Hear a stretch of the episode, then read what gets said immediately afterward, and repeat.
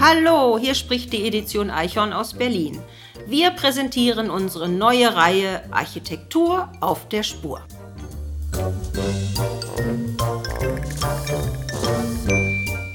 Ulrike Eichhorn spürt den Baumeistern nach, die Unglaubliches vollbracht haben und deren Leben doch im Dunkeln blieb.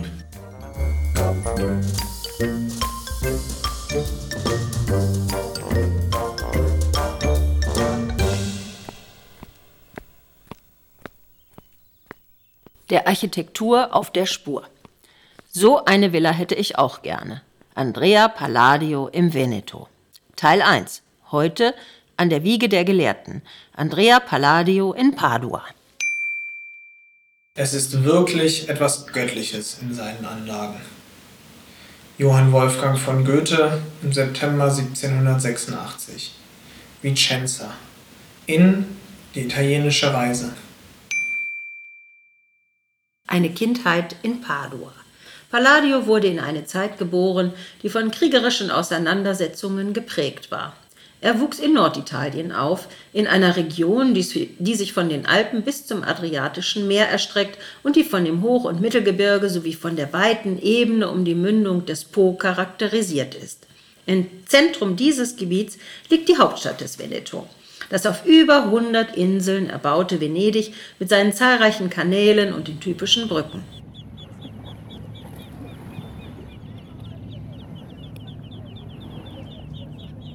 Folgen wir von Venedig aus dem Flusslauf der Brenta, gelangen wir in das Herz des Veneto, die Terraferma. Im Zentrum der Terraferma, nahezu 30 Kilometer von Venedig entfernt, erheben sich in leichten Dunst gehüllte Berge, die Colli Euganei. An den Ausläufern dieser Hügellandschaft liegt Padua, die Stadt des heiligen Antonius. Bereits aus der Ferne sind die Kuppeln der Basilika auszumachen, benannt nach dem Namenspatron. Ganzjährig wird sie von Gläubigen aus aller Welt besucht. Padua gilt als eine historisch sehr bedeutende Handelsstadt.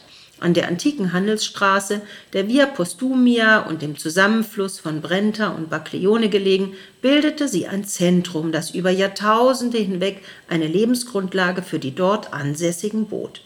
Doch nicht nur wirtschaftlich bildete dieser Ort einen bedeutsamen Mittelpunkt, auch ganz Padua galt über viele Jahrhunderte hinweg auch als Zentrum der Gelehrsamkeit. Schon im Jahr 1222 wurde hier eine Universität gegründet, die als die älteste Italiens bekannt ist, vor allem durch den berühmten Galileo Galilei, der von 1564 bis 1642 gelebt hat und der sich eingehend mit Mathematik, Mechanik, Hydraulik und Astronomie beschäftigte. Von seinem Haus in der heutigen Via Galileo aus sind es nur wenige Schritte bis zu dem Ort, an dem Andrea della Gondola seine Kindheit verbrachte. Ein Streifzug durch die historische Entwicklung der Stadt mit ihren Lenkern, Gestaltern und Machthabern bringt uns die damalige Zeit näher. Padua gilt als eine der ältesten Städte des Veneto. Der Sage nach gehen die Ursprünge der Stadt, früher als Patavium bezeichnet, auf das Jahr 1184 vor Christus zurück, als sich auf einer Flussinsel Siedler niederließen und eine Hafenstadt gründeten. Die ersten Patawiner befuhren damals auf einfachen Einbäumen die Arme des Hauptdeltals des Medoacus, der späteren Brenta. Im dritten Jahrhundert vor Christus, zur Zeit des großen Gallischen Krieges, begannen sich auch die freundschaftlichen und dauerhaften Verbindungen der Veneter zu den Römern zu etablieren. Beziehungen, die sich im Lauf des zweiten vorchristlichen Jahrhunderts seit der Gründung der römischen Kolonie Aquileia bedeutend verstärkten. In der Antike erlangte auch Padua dank der günstigen geografischen Lage und des vorzüglichen Netzes von Überlandstraßen zur Zeit des Augustus ein ungewöhnliches Maß wirtschaftlichen Wohlstands. Nicht nur durch die Städte zu diesem bestens ausgebauten Wegenetz, sondern vor allem auch durch den Handel mit Wolle erfuhr Padua ein enormes wirtschaftliches Wachstum. Rund um die Stadt wurde bereits vor Christi Geburt besonders intensiv Schafzucht betrieben.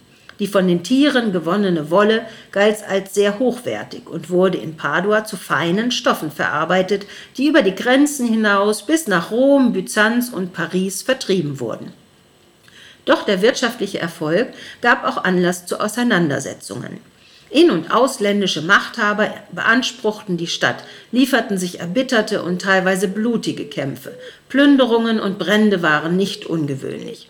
Der Krieg, der zuerst gegen Heinrich VII. und später gegen Ciagrande dalla Scala, Ersten, über lange Jahre hinweg und mit großer Erbitterung sowie abwechselndem Kriegsglück ausgefochten wurde, endete am 10. September 1328 mit dem Einzug des Galliers in Padua. 1337 wurde die Stadt von einem Heer anrückend aus Venedig, Florenz und Carrara befreit. An jenem Tag begann die Herrschaft von Carrara. Ubertino da Carrara, ein starker und kluger Fürst, machte es sich zur Aufgabe, eine geordnete und befriedete Zivilverwaltung in Padua einzurichten nach langen Jahren äußeren Krieges und innerer erbitterter Parteikämpfe. Da Carrara restaurierte die Verteidigungsanlagen und die durch den Krieg beschädigten Gebäude. Unter seiner Herrschaft erblühte die Wirtschaft Paduas, die sich vor allem auf den Wollhandel gründete, zu neuem Leben. Leider führten jedoch Feindseligkeiten mit Venedig zum ersten Sturz der Herrschaft. 1405 endete Paduas Rolle als Stadtstaat mit eigener politischer Geschichte. Es begann die Epoche des 15. und 16. Jahrhunderts, die geprägt war von dem Stil der Renaissance, der Wiedergeburt der Antike.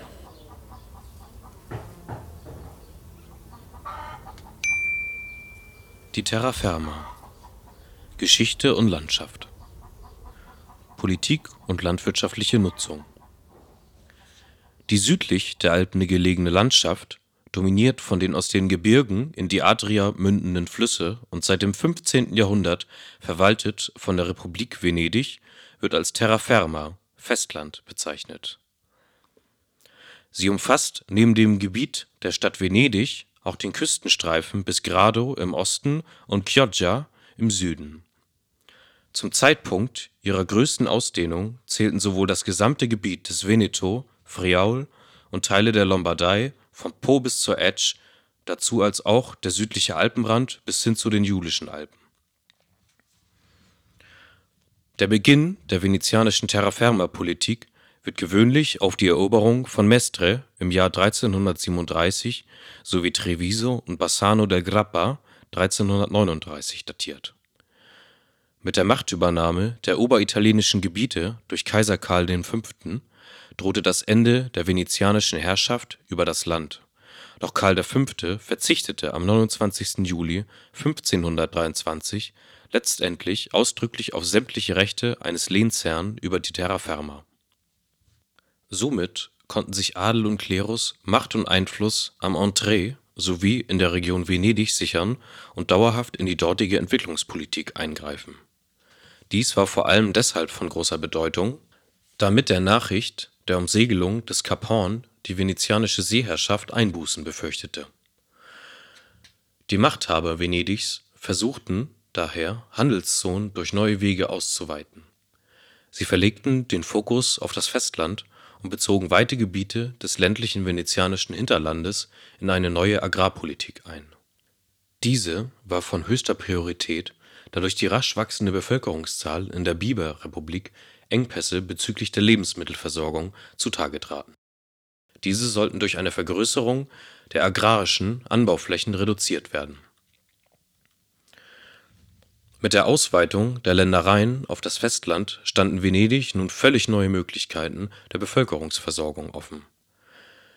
Da sich in dieser Zeit eine enorme Brennholzverknappung abzeichnete, stellten die Mächtigen Venedigs Überlegungen an, wie man der Situation Herr werden könnte Marco Cornaro, Mitglied einer der einflussreichsten Adelsfamilien der Region, war beauftragt worden, Untersuchungen anzustellen.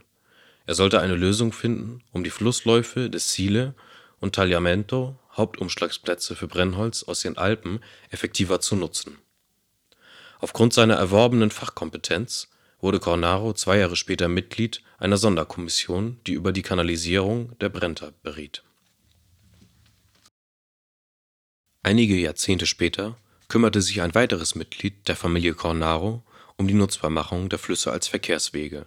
Alvise Cornaro, geboren in Padua und ausgestattet mit einem erheblichen Erbe an Ländereien in der Terraferma.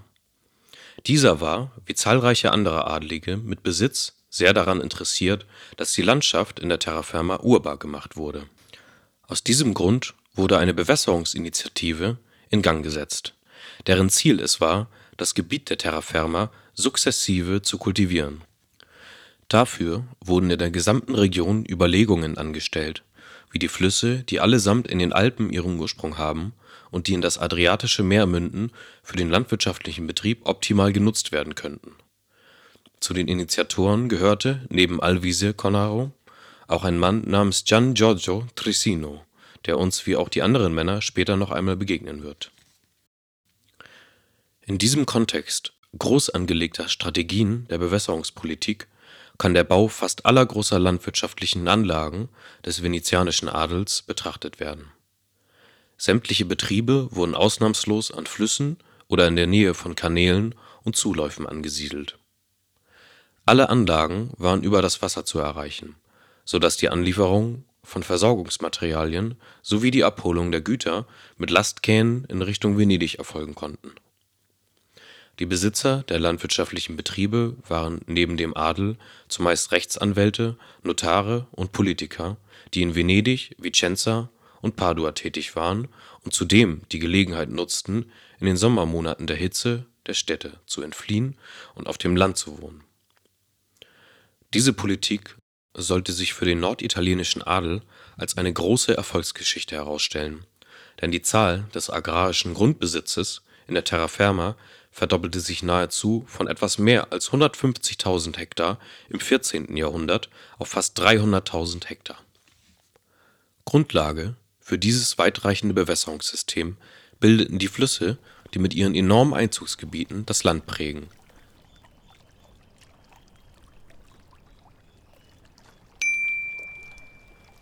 Da gibt es den Po. Er entspringt im an der italienisch-französischen Grenze gelegenen Valle Po und mündet nahe des Ortes Adria in das gleichnamige Seitenbecken des Mittelmeeres. Mit einer Länge von 652 Kilometern ist er der längste Fluss Italiens. Dann gibt es die Adige, die Etsch. Sie ist 415 Kilometer lang und damit der zweitlängste Fluss Italiens. Sie entspringt in südlicher Richtung nördlich von Bassano del Grappa, wo der Cismon dazufließt und dann in die Brenta mündet. Dann gibt es den Baglione. Er speist sich aus den zwei Flüssen Torrente, Igna und Timoncio, die nördlich von Vicenza zusammenfließen und in der Stadt den Zulauf des Retrone aufnehmen, bevor der Baglione in südöstlicher Richtung weiterfließt und von dort den Zulauf der Tesina und des Astico aufnimmt. Von dort fließt er bis nach Padua, um südlich der Stadt in mehrere Kanäle aufgeteilt, unter anderem den Canal Sciatore und den Canal Piovego in Richtung Brenta zu entwässern. Dann gibt es die Gua, Sie speist sich aus dem Agno, Restena und Tezza südlich von Berici. Sie berührt die Orte Montecchio, Vicenza, Montorso, Montebello, Sarrego und Lonigo. Nach Bagnolo tritt sie in die Provinz Verona und weiter in die Provinz Padua ein. Dann gibt es den Piave. Er ist mit 220 Kilometern der drittlängste Fluss, der am Südhang der Karnischen Alpen entspringt und in einem breiten, schottrigen, im Sommer trocken fallenden Tal weiter durch Langarone und Belluno führt und der bei Jesolo in die obere Adria mündet. Dann gibt es den Tagliamento. Er entspringt im Friaul, einer der letzten Wildflüsse der Alpen. Er fällt im Unterlauf der Tiefebene oft trocken und bildet zu einem der größten Sturzbäche Europas. Er bleibt bis weit in die Ebene hinein noch weitgehend unreguliert. Bei Bibione mündet er in die obere Adria. Und zu guter Letzt gibt es den Isonzo. Er entspringt in den slowenischen Alpen nördlich der Stadt Görz und fließt mit dem Zulauf des Torre, die Stadt Udine tangierend, in die italienische Region Friaul-Julisch-Venetien. Der Fluss mündet südlich von Monfalcone in den Golf von Triest. Padua liegt in einer angenehm fruchtbaren Ebene und ist mit vielen Landhäusern, zumal an der Brenta, umgeben. Die Luft wird für sehr gesund gehalten. Die benachbarten Hügel bringen den schönsten Wein und Öl hervor. Johann Wolfgang von Goethe im September 1786 in Die italienische Reise.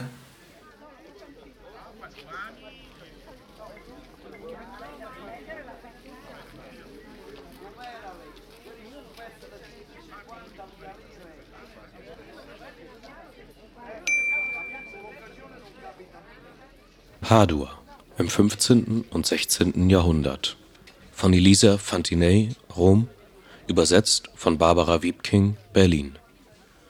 Nach einer Periode von knapp 100 Jahren, in der die Familie der da Carrara in Padua an der Macht war, unterwarf sich die Stadt im Jahr 1405 der Herrschaft Venedigs.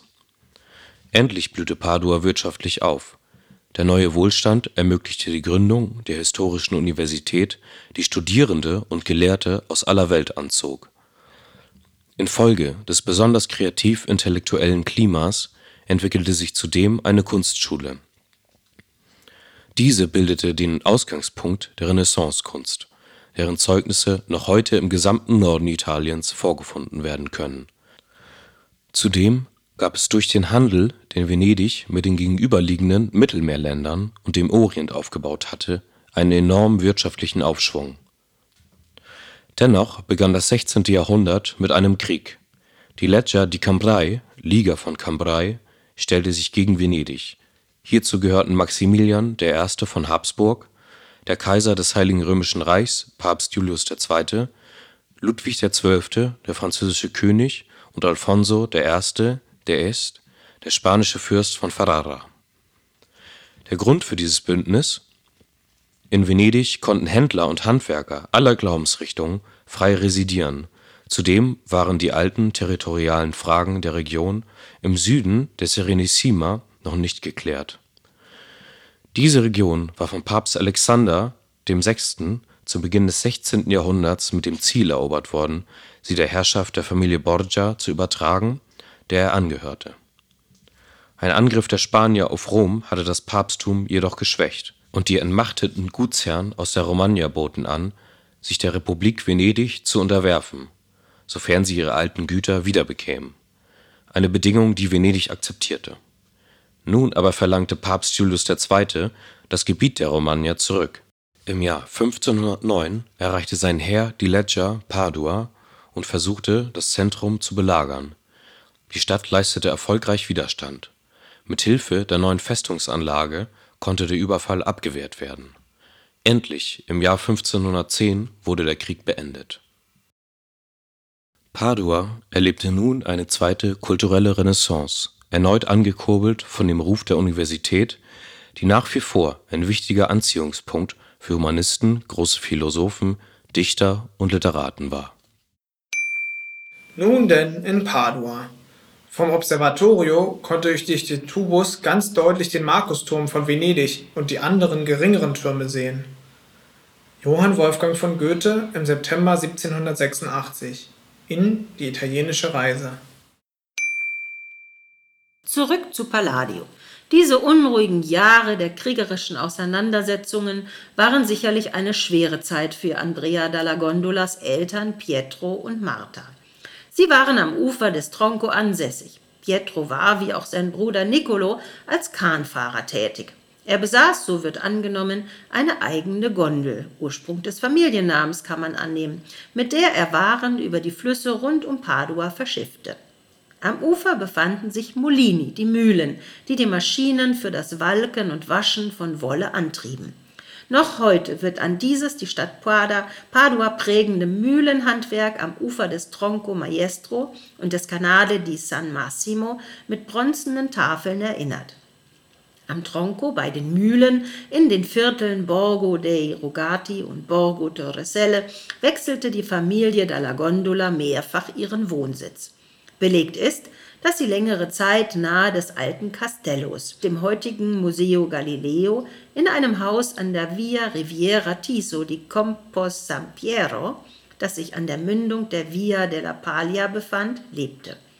Im Heimatort des bald berühmten Architekten, im Borgo della Paglia, am Canale di San Massimo, wurde zu seinem Gedenken im Jahr 2008 ein Denkmal errichtet. Eingelassen in die historische Stadtmauer, die dem mutmaßlichen Standort des Wohnhauses gegenüberliegt. Ein nach oben geöffneter Bogen mit fünf runden Oculi, Öffnungen, soll an das Lebenswerk des Architekten erinnern. Wir finden sie auch an der Fassade der Villa Poiana wieder. Sie liegen angeordnet in einem Bogen, der sich über dem Haupteingang aufspannt. Heute wird dieses Motiv auch als Serliana bezeichnet, was als nach Palladio Art übersetzt wird. Diese Benennung wäre Palladio möglicherweise gar nicht recht gewesen, denn das Motiv ist dem italienischen Architekten Sebastiano Serlio entliehen. Serlio, der im Jahr 1540 sein Werk I Sette Libri dell'Architettura, die sieben Bücher zur Architektur, herausgegeben hatte, gilt als einer der einflussreichsten Architekturschriftsteller des 16. Jahrhunderts. Er beschäftigte sich umfassend mit der Darstellung der Grundlagen der Geometrie und der Perspektive. In seinem dritten Buch aus dem Jahr 1540 illustrierte er die Vorbilder der antiken Architektur Roms und die architektonischen Ordnungssysteme. Besonders dieses sollte später eine große Rolle für Palladio spielen. Doch vorerst kehren wir zurück in die Zeit, als Andrea dalla Gondola seine Kindheit auf den vorstädtischen Wiesen Paduas verbracht hat, im Fluss des Baglione badete und in die Kirche San Agostino betete, während sein Vater die Produkte seiner Kunden, Fässer, Wolle und Stoffballen auf den Gewässern rund um Padua verschiffte. Nachdem der Krieg 1513 endlich ein Ende gefunden hatte, entwickelte sich in langsamen Schritten ein wirtschaftlicher Aufschwung in Padua. Es wurden wieder verstärkt Bautätigkeiten durchgeführt, Handwerksbetriebe, Geschäfte, Wohnungen, Stadthäuser, Paläste, Brücken wurden gebaut und eine Kirche. Am 6. August 1515 wurde die, wurden die Fundamente für das ambitionierte Bauwerk gelegt. Die Basilika di San Giustina war und ist noch heute eines der größten Kirchenbauwerke der Welt. Dies ist insofern bemerkenswert, da die Entstehung dieses beeindruckenden Bauwerks Palladios gesamte Kindheit begleitete. Der Bauplatz der Kirche lag unweit des elterlichen Hauses am Prato dalla Valle. Das Areal wird für den Jungen häufiges Ziel seiner kindlichen Streifzüge gewesen sein, denn es gab viel zu sehen. Das Ausheben der Fundamente, das Anliefern des Materials, das Aufbauen von Stützen, das Mischen von Mörtel, das Schlagen von Steinen, kurzum das Treiben rund um die Baustelle. Waren diese Erlebnisse derart prägend, dass sie Andrea dalla Gondola schon in seinen jungen Jahren beeinflussten? Wir wissen es nicht. Belegt ist, dass er nach Abschluss der Schule, gerade 13 Jahre alt, eine Lehre zum Lapidarius, zum Steinmetz begann. Er wurde von seinem Vater am 31. Oktober 1521 für sechs Jahre in eine Ausbildung gesteckt.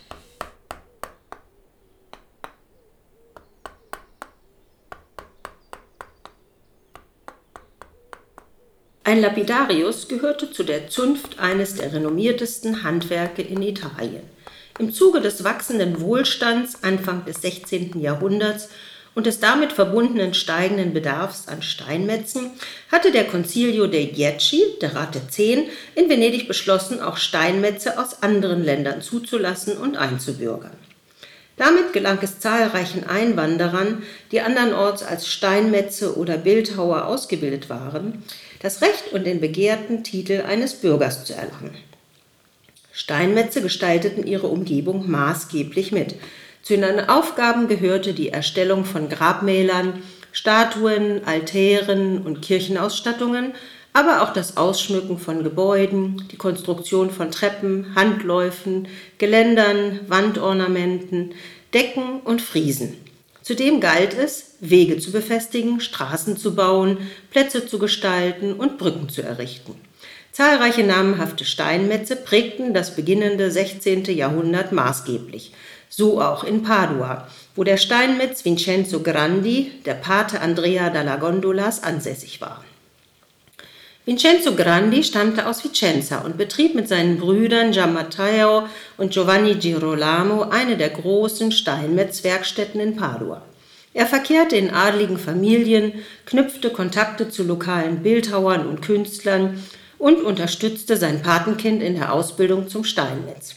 Zunächst vermittelte er Andrea dalla Gondola in die Werkstatt von Bartolomeo Cavazza da Sossano. Dieser betrieb eine der führenden Steinmetzwerkstätten in Padua. Sie lag am Rand der Altstadt, am Ufer des Baglione, an der Ponte dei Tardi. Noch heute können wir den Weg des jungen Lehrlings nachgehen, wenn wir von der Via Paglia aus, dem Wohnort Andrea dalla Gondolas, die Kirche San Michele passieren, über die kleine Brücke gehen, die sich über den Zufluss des Tronco Maestro in den Baglione spannt und dem Ufer bis zur Ponte dei Tardi folgen. Zwei Jahre lang ging Andrea dalla Gondola diesen Weg, um den Beruf des Lapidarius zu erlernen. Die Zahl der Familienbetriebe war groß und bekannte Namen wie Bregno, Rizzo, Lombardo waren über mehrere Generationen hinweg in der Zunft vertreten. Die Mitglieder einer Familie waren zumeist gemeinsam für einen Auftrag zuständig. Allerdings wurden die Arbeiten aufgeteilt. Hierdurch waren sie flexibel in der Fertigung, da sich die Tätigkeiten meist über lange Zeit hinzogen und Werke über viele Jahre hinweg betreut werden mussten. Neben den Familienangehörigen waren in Betrieben auch Tagelöhner und Lehrlinge beschäftigt, die bei der Herstellung der Portale, Fassaden, Kapitellen, Säulen, Fenster, Treppen, Skulpturen, Putten, Grabmäler und Altäre halfen. Zahlreiche Steinmetze pflegten neben ihrer handwerklichen Tätigkeit auch den Handel mit Gestein, da sie dessen Qualität besser als andere beurteilen konnten. Für einen Auftrag fanden sich Steinmetze mit Malern, Vergoldern, Schreinern und Zeichnern zusammen und bündelten so Wissen.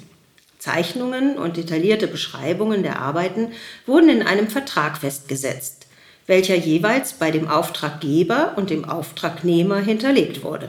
In diesen Dokumenten wurden auch der Eigentum und der Verbleib von Gipsmodellen und Zeichnungen geregelt. Denn das Erstellen von plastischen Modellen aus Holz, Gips und Terrakotta war ein wesentlicher Teil der Ausbildung, die oft zugleich als Basis für die weitere Entwicklung zum Architekten diente. Nicht unwesentlich für die Steinmetze war der Einfluss der Malerei, denn Künstler wie beispielsweise Giovanni Maria Falconetto entwarfen und zeichneten Vorlagen für die Gestaltung von Fußböden, Wänden, Gesimsen, Fenstern, Altären, Sitzbänken und umfassenden Innendekorationen, deren Ausführung dann den Steinmetzen oblag. Als namhafte Künstler in Venedig und Umgebung galten Antonio Bregno, Antonio Rizzo, Pietro Lombardo wie auch Antonio Abondi und Vincenzo Grandi. Sie hinterließen eindrucksvolle Werke, die nicht nur in Venedig, sondern auch im Veneto für Aufsehen sorgten und in der Zunft diskutiert wurden. Viele ihrer Werke sind hier entstanden, obwohl sie heute teilweise nicht mehr zuzuordnen sind, da es nicht üblich war, ein Werk mit seiner eigenen Signatur zu versehen.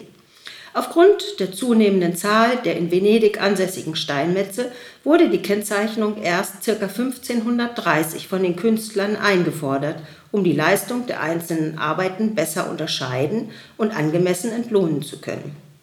Nach weniger als zwei Jahren verließ Andrea dalla Gondola die Werkstatt der, des Cavazza. Er ging nach Vicenza. Mutmaßungen zufolge rutschte dem Steinmetzmeister des Öfteren die Hand aus. Belegt ist dies jedoch nicht. Ein Dokument bezeugt, dass Cavazza nach der Abreise seines Lehrlings gerichtliche Maßnahmen ergriff und dieser gezwungen war, wieder nach Padua zurückzukehren. Dort wurde er laut Vertrag vom 28. April 1523 für weitere drei Jahre bei Cavazza verpflichtet. Doch der Steinmetzmeister konnte den Jungen nicht halten. Er floh erneut. Wieder war Vicenza sein Ziel. Der Weg hierher ist sehr angenehm.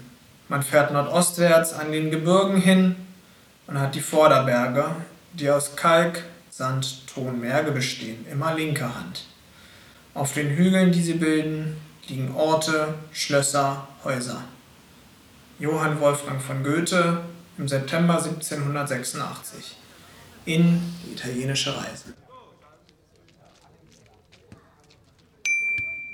Verehrte Hörerinnen, an dieser Stelle endet der erste Teil unserer Palladio-Reise. Wenn ihr weiterhören möchtet, folgt Teil 2 im Kreis der Kreativen, Andrea Palladio in Vicenza und Verona. Texte gelesen von Alessio Pasqualchino, Leonhard Eichhorn und Ulrike Eichhorn. Wenn ihr mehr zu Palladio wissen möchtet und gerne die Bücher, die reisefreundlichen und handlichen Palladio-Aldinen lesen möchtet, besucht gerne meine Webseite. Da gibt es mehr Infos unter www.edition-eichhorn.de. In den Palladio-Aldinen gibt es viele Karten, schöne Bilder, vertiefende Texte und viele, viele weitere Infos zu den Personen rund um den berühmten Baumeister der Renaissance.